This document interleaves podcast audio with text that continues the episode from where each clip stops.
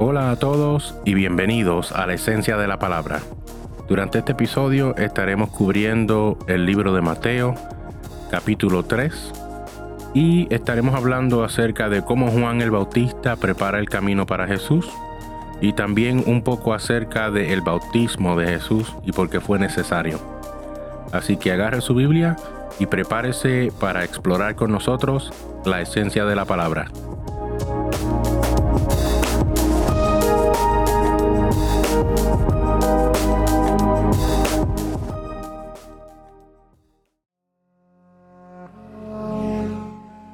Mateo capítulo 3 En aquellos días se presentó Juan el Bautista predicando en el desierto de Judea. Decía, arrepiéntanse, porque el reino de los cielos está cerca. Juan era aquel de quien había escrito el profeta Isaías, voz de uno que grita en el desierto, preparen el camino para el Señor, háganle sendas derechas. La ropa de Juan estaba hecha de pelo de camello, llevaba puesto un cinturón de cuero y se alimentaba de langostas y miel silvestre. Acudía a él la gente de Jerusalén y de toda Judea y de toda la región del Jordán. Cuando confesaban sus pecados, él los bautizaba en el río Jordán. Pero al ver que muchos fariseos y saduceos llegaban a donde él estaba bautizando, les advirtió, Camada de víboras, ¿quién les dijo que podrán escapar del castigo que se acerca? Produzcan frutos que demuestren arrepentimiento. No piensen que podrán alegar, tenemos a Abraham por padre porque les digo que aún de estas piedras Dios es capaz de darle hijos a Abraham.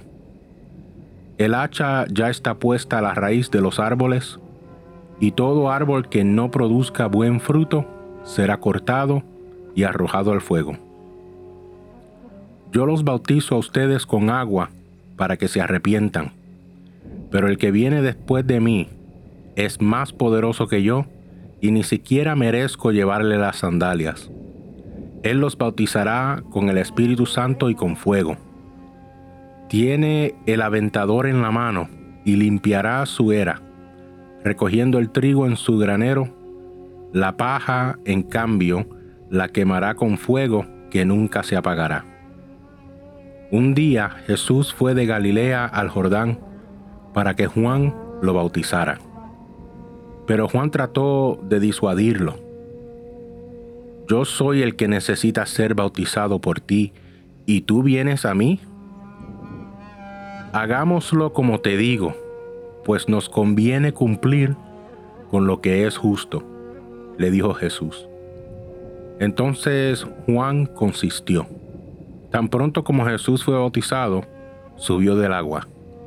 En ese momento se abrió el cielo y él vio al Espíritu de Dios bajar como una paloma y posarse sobre él.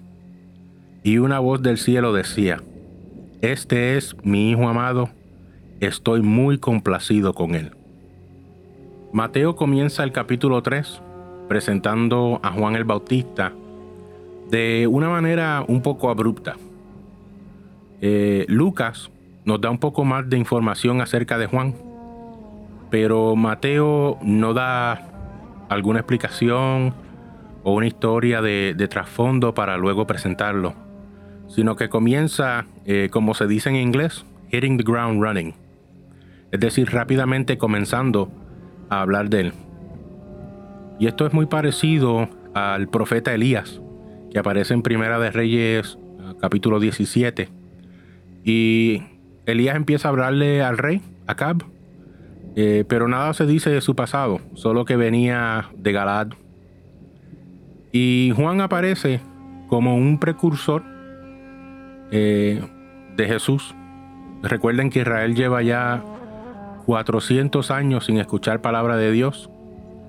Y sería, sería justo decir que ya estaban listos o ansiosos por escuchar algo. Muchas personas en Israel todavía estaban esperando al Mesías, porque en cualquier lugar, incluyéndonos a nosotros, aquí en este tiempo, eh, aunque la mayoría de las personas se olviden de Dios, la Biblia siempre menciona que habrá un remanente fiel. Y eso ha sido cierto desde los tiempos de Israel hasta hoy. Siempre hay un remanente fiel que continúa esperando las promesas de Dios. Y si podemos decir algo de Juan el Bautista, de seguro sería que Juan era una persona eh, con mucha audacia. Él obviamente no tenía miedo de decir la verdad, mm, duela quien le duela, y comienza a decir su mensaje. Y su mensaje no es un mensaje eh, tímido, ni es un mensaje suave. El mensaje de Juan es un mensaje de arrepentimiento. Arrepiéntanse, que es la palabra metanoeo, que significa cambiar de mente o de, o de propósito, porque el reino de Dios está cerca. Esto tomó valentía porque decirle a alguien que cambie de pensar o de propósito insinúa que la persona tiene un pensar o un propósito incorrecto. Y esto es algo que nos habla a todos nosotros. Juan estaba seguro y tuvo valentía porque él creía en algo con tanta pasión y con tanta fuerza que estaba preparado para dar hasta su propia vida. ¿No creemos nosotros en algo con igual pasión e igual fuerza? Y estamos hablando con la misma valentía que Juan. Esto no quiere decir que vamos a insultar a las personas, sino que con amor debemos de ayudar a corregir los pensamientos y los propósitos que van en dirección contraria a lo que Dios establece. Y es cierto que a veces tendremos que decir esta verdad de manera más directa y con la misma valentía. Juan también lo hizo. Camada de víboras o crías de víboras o generación de víboras. Eso fue lo que le dijo Juan a los fariseos y a los saduceos. Y nuestra valentía no debe tener límite de personas. Si tenemos que decirle la verdad a nuestro hermano, muy bien. Pero también tenemos que tener la valentía de decirle la verdad a los líderes o a personas en posiciones de autoridad, así como Juan lo hizo con los fariseos y los saduceos. La popularidad de Juan no fue por querer ser amigo de todo el mundo y por decirle palabras bonitas. Su popularidad fue por decir la verdad y por no esconderle el pecado a nadie. Juan tomó su llamado de ser voz de Dios, profeta de Dios, con mucha seriedad. Y quiero aclarar, ser directo y valiente no es lo mismo que ser irrespetuoso y malcriado. Gritar desde una plataforma, el diablo te va a llevar. Eso no es ser valiente. Eso lo que hace es sembrar miedo en las personas. Y es muy importante saber cómo hablar y representar a Dios de manera en que no comprometamos el mensaje, pero tampoco hiriendo y ofendiendo con nuestras palabras. El que tiene oídos oiga. Ser directo y valiente es decirle a una persona como le dijo Juan a los fariseos y a los saduceos. Juan dijo lo siguiente, y no lo dijo porque quiso, sino porque conocía las intenciones. Número uno, crías o generación de víboras, dejándole saber que él sabía las intenciones venenosas que tenían. Ya los fariseos y los saduceos tenían una reputación de persecución hacia los profetas y de corrupción en las sinagogas. Y por eso Juan les habla de esa manera. Número dos, que fue una pregunta retórica, ya que Juan sabía que los fariseos y los saduceos también sabían cuál era la respuesta.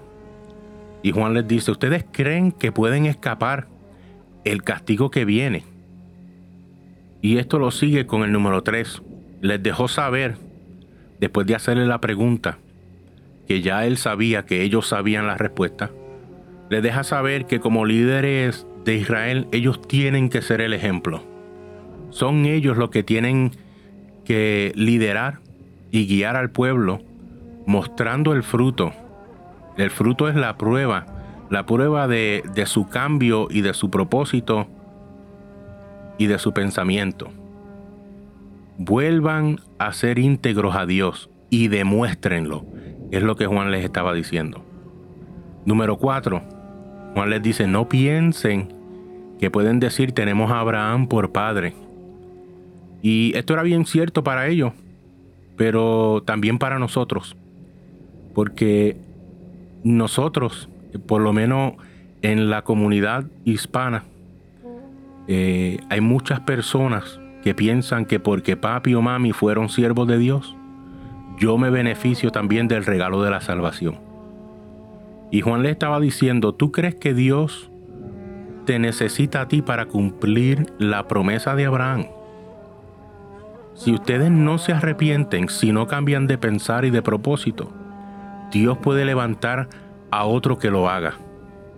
El pueblo de Israel tenía y puede ser que todavía tengan la tendencia de pensar que solo ellos eran los escogidos. Y el resultado de eso es la salvación segura. Y hubieron muchos momentos en la historia de Israel, incluyendo la historia reciente, que historia que no está grabada en la Biblia, donde Israel despreciaba a otras personas o a otras naciones simplemente porque no eran judíos y porque no eran el pueblo escogido.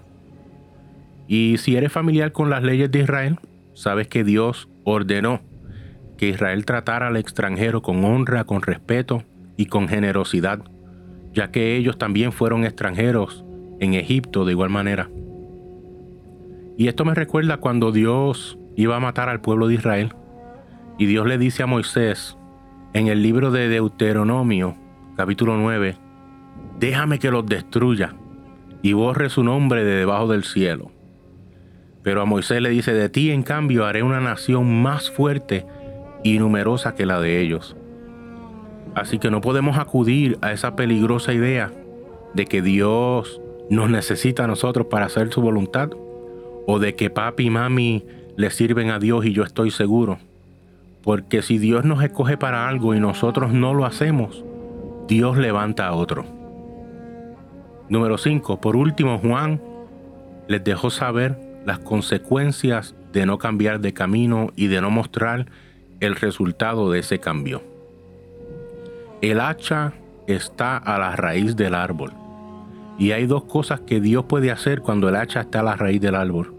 Número uno, Dios puede preservarle la vida al árbol o puede destruirlo.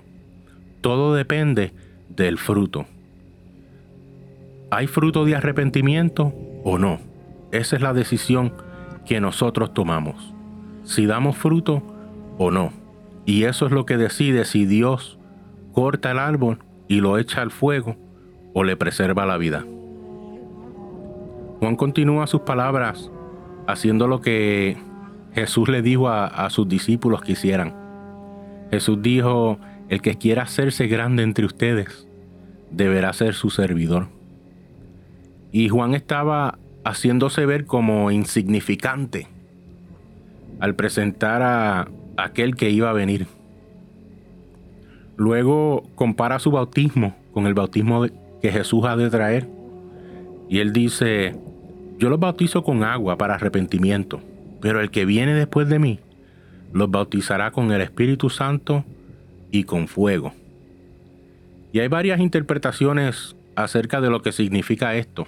Y la mejor forma de interpretar esto correctamente sería volviendo atrás. Yo he creado una costumbre de que cuando no entiendo algo, mm, vuelvo atrás desde el principio, desde Génesis, para ver si algo similar se ha mencionado. Y eso fue lo que hice en esta ocasión. Volví atrás al Antiguo Testamento y estudiando eh, cómo se hace mención del Espíritu Santo y cómo se hace mención del fuego. La parte del Espíritu Santo es un poco más fácil para nosotros entender, ya que son temas que escuchamos frecuentemente. Ahora, para entender bien lo que Juan está diciendo, vamos a ver qué significa ser bautizado. El bautismo de Juan es claro que era una declaración pública, una ceremonia pública donde las personas confesaban sus pecados y hacían claras sus intenciones de arrepentirse o de cambiar de dirección. La palabra griega que se usa en este pasaje es la palabra baptizo. Esta palabra tiene tres significados. Número uno, ser sumergido repetidamente. Número dos, ser limpio al ser sumergido en el agua o limpiarse con agua. Y número tres, ser engullido o completamente arropado. Y esto puede ser por agua o por cualquier otra cosa. Sabemos que al leer las historias del Antiguo Testamento y todos los ejemplos en el Nuevo Testamento, que ser bautizado en el Espíritu Santo es ser superado completamente por Él. Y al ocurrir esto, no quedamos igual, porque Él comienza a producir fruto en nosotros. Y esto causa que nos comportemos diferente, que vivamos diferente. Eh, el Espíritu Santo nos llena con un conocimiento genuino de la verdad y toma posesión de nuestras habilidades y nos imparte dones, regalos que nos ayudan a ser de servicio en el cuerpo de Cristo. Y esto fue lo que pasó con José, la primera persona mencionada en el Antiguo Testamento que tenía el Espíritu Santo. Dice, el Espíritu Santo le dio a José la habilidad de interpretar sueños. Besalel, hijo de Uri, fue lleno del Espíritu Santo y el Espíritu Santo le dio, dice la Biblia, sabiduría, inteligencia y capacidad creativa. En Hechos capítulo 2, en el día de Pentecostés, el Espíritu Santo llenó a todos los que estaban en el aposento alto y les dio a ellos la habilidad de hablar en diferentes lenguajes. Más luego en el capítulo 4 del libro de los Hechos hay una historia donde dice, después de orar, fueron llenos del Espíritu Santo, quien les dio la habilidad de hablar la palabra de Dios con denuedo o con valor. Me perdonan los que esperaban escuchar que ser bautizado en el Espíritu Santo significa otra cosa, pero la Biblia simplemente no dice otra cosa. Nosotros estamos acostumbrados en, ciertos, en ciertas denominaciones a, decir cosas y recientemente he escuchado cosas como si tú no hablas en lengua, no eres lleno, no estás lleno del Espíritu Santo o no tienes el Espíritu Santo porque esa es la prueba. La Biblia no dice eso.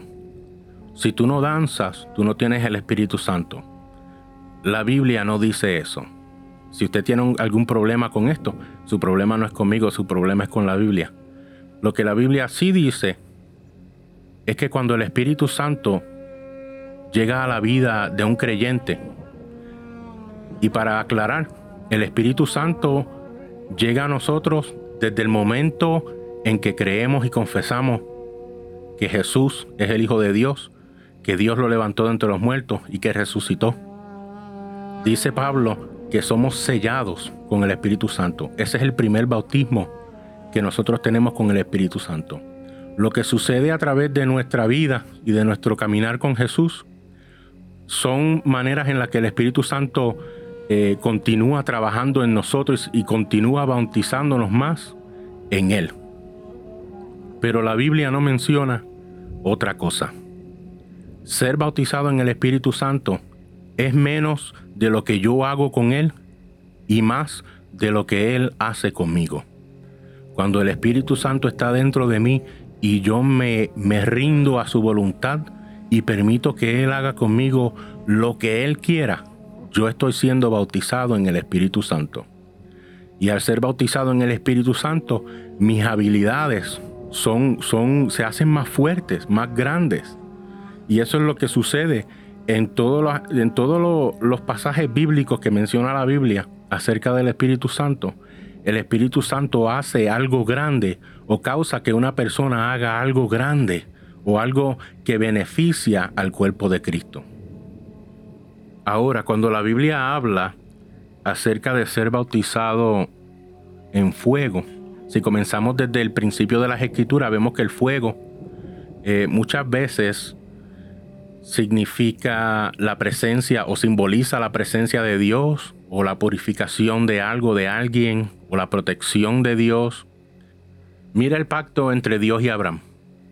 Fuego. Moisés y la zarza. Fuego. Columna de noche para Israel. Fuego.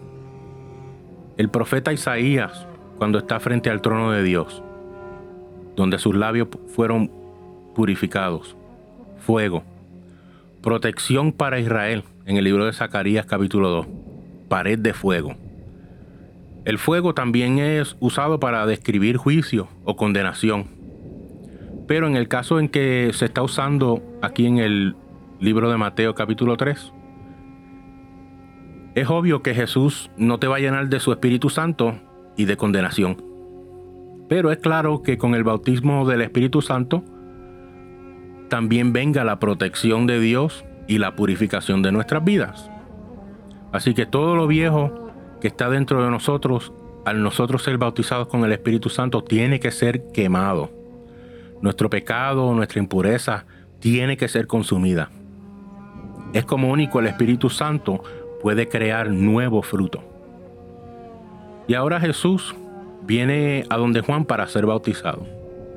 Y yo personalmente no vi razón alguna por la cual Jesús tenía que ser bautizado, eh, especialmente en este bautismo de arrepentimiento. Pero Jesús lo demandó de esa manera y Juan obedeció.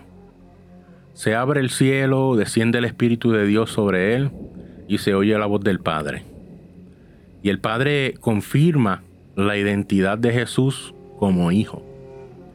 Jesús se sujeta a lo que nosotros se supone que hagamos, que es el arrepentimiento, y se identifica con nuestro pecado para luego cumplir y pagar el precio del juicio de ese pecado. Y esto trae satisfacción al Padre, porque la obediencia y la humildad le traen satisfacción al Padre. Jesús no tenía, pero como quiera lo hizo. Se humilló desde el comienzo hasta el final en la cruz, para al final ser exaltado, para como dice el libro de Hebreos, ser el resplandor de la gloria de Dios y la imagen misma de su sustancia, y quien sustenta todas las cosas con la palabra de su poder, habiendo efectuado la purificación de nuestros pecados por medio de sí mismo, se sentó a la diestra de la majestad en las alturas.